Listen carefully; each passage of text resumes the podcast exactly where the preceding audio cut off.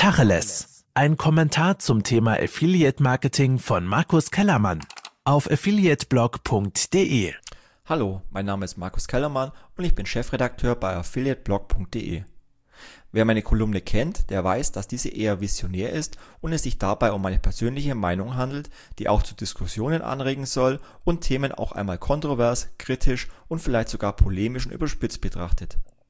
Heute geht es allerdings einmal nicht um ein kontroverses Thema, sondern um ein sehr aktuelles Thema, wenn es auch leider ein nicht sehr schönes Thema ist, nämlich um den Krieg in der Ukraine und die Auswirkungen auf das Affiliate Marketing.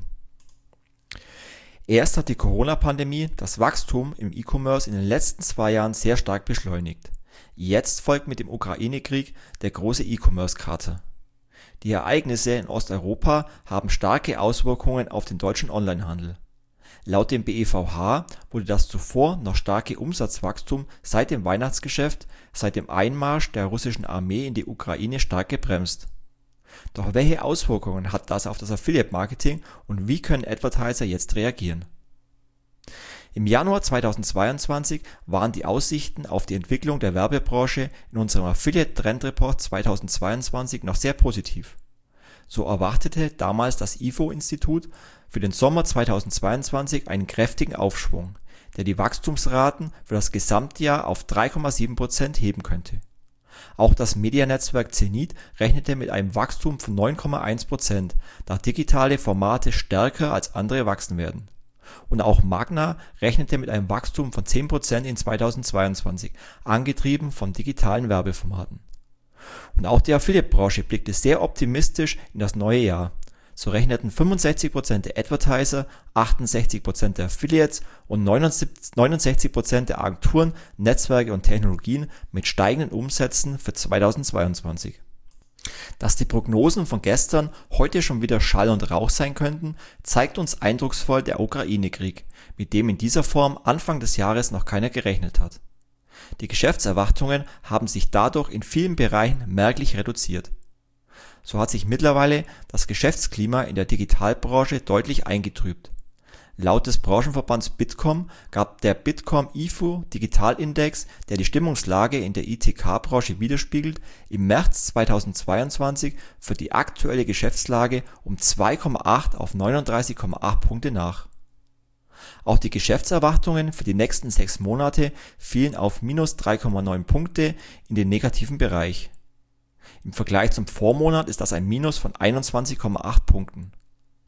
Auch die Einschätzung der Geschäftslage und der Geschäftserwartungen ging um 13,1 Punkte zurück auf nun nur noch 16,8 Punkte.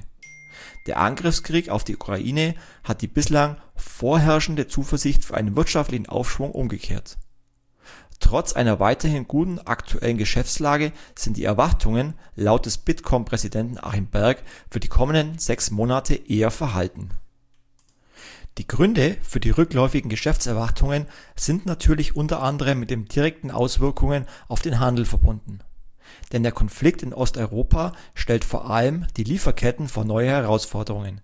Denn die wichtigsten Exportgüter aus der Ukraine und Russland sind Energie, Metall und Grundnahrungsmittel die daraus resultierenden Lieferunterbrechungen, logistischen Herausforderungen und Sanktionen führen in vielen Bereichen zu einem Anstieg der Kosten für eine Vielzahl von Rohstoffen und dadurch auch zu einer steigenden Inflation.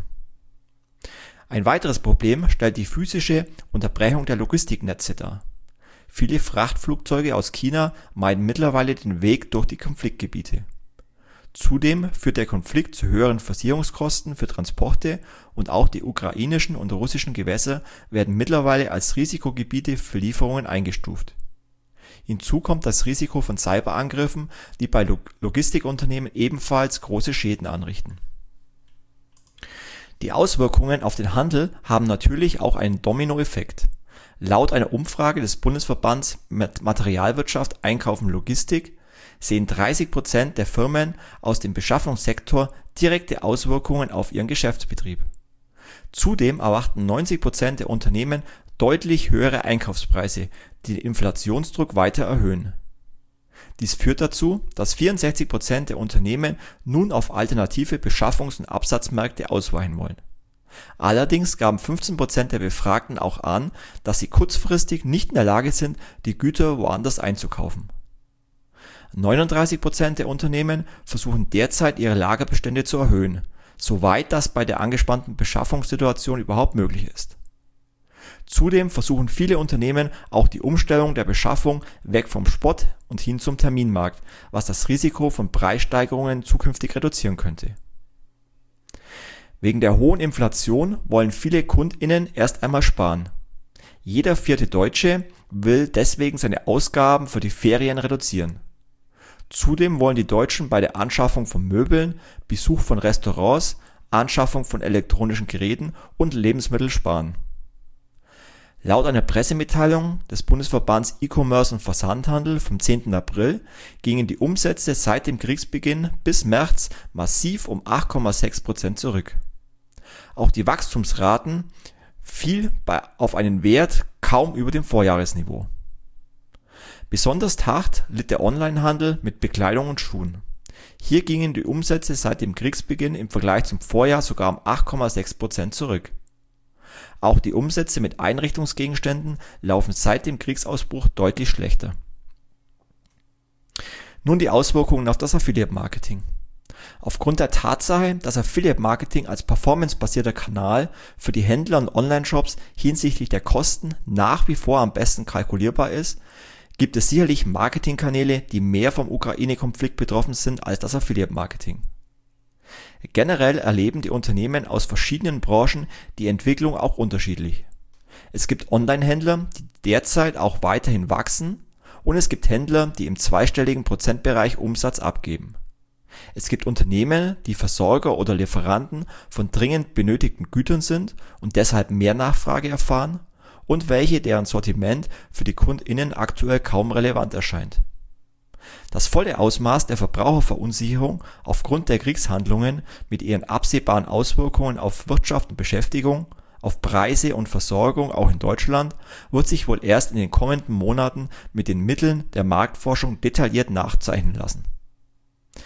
Dennoch verlangsamte sich das Umsatzwachstum nach Kriegsausbruch laut des BEVH bei nahezu allen Versendertypen, wenn auch nicht immer im gleichen Maße. Doch wie können Advertiser jetzt reagieren? Sollten Advertiser von dem Konflikt direkt oder indirekt betroffen sein, empfiehlt es sich erst einmal besonnen zu reagieren. Für den Fall von fallenden Margen besteht im Affiliate Marketing die Möglichkeit, die Provisionen zu reduzieren was immer noch besser ist, als ein bestehendes Partnerprogramm aus schnellem Aktionismus komplett zu pausieren oder zu beenden. Hierzu ist es wichtig, offen und transparent mit den eigenen Affiliates zu kommunizieren. Sollte es nötig sein, dass Provisionen zum Beispiel für einzelne Produkte oder Produktkategorien reduziert werden müssen, dann sollte man die Situation am besten im persönlichen Gespräch mit seinen Affiliates besprechen die meisten Affiliates sind offen für einen Dialog und haben meistens dafür Verständnis, wenn es in Krisensituationen zu Veränderungen kommt, die Einfluss auf das Geschäft haben.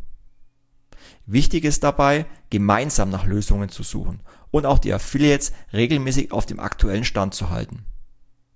Zudem macht es auch Sinn, einmal den wahren Wert der vermittelten Affiliate-KundInnen anhand einer Customer Lifetime Value Berechnung zu definieren, um damit einen realistischen ROI zu errechnen.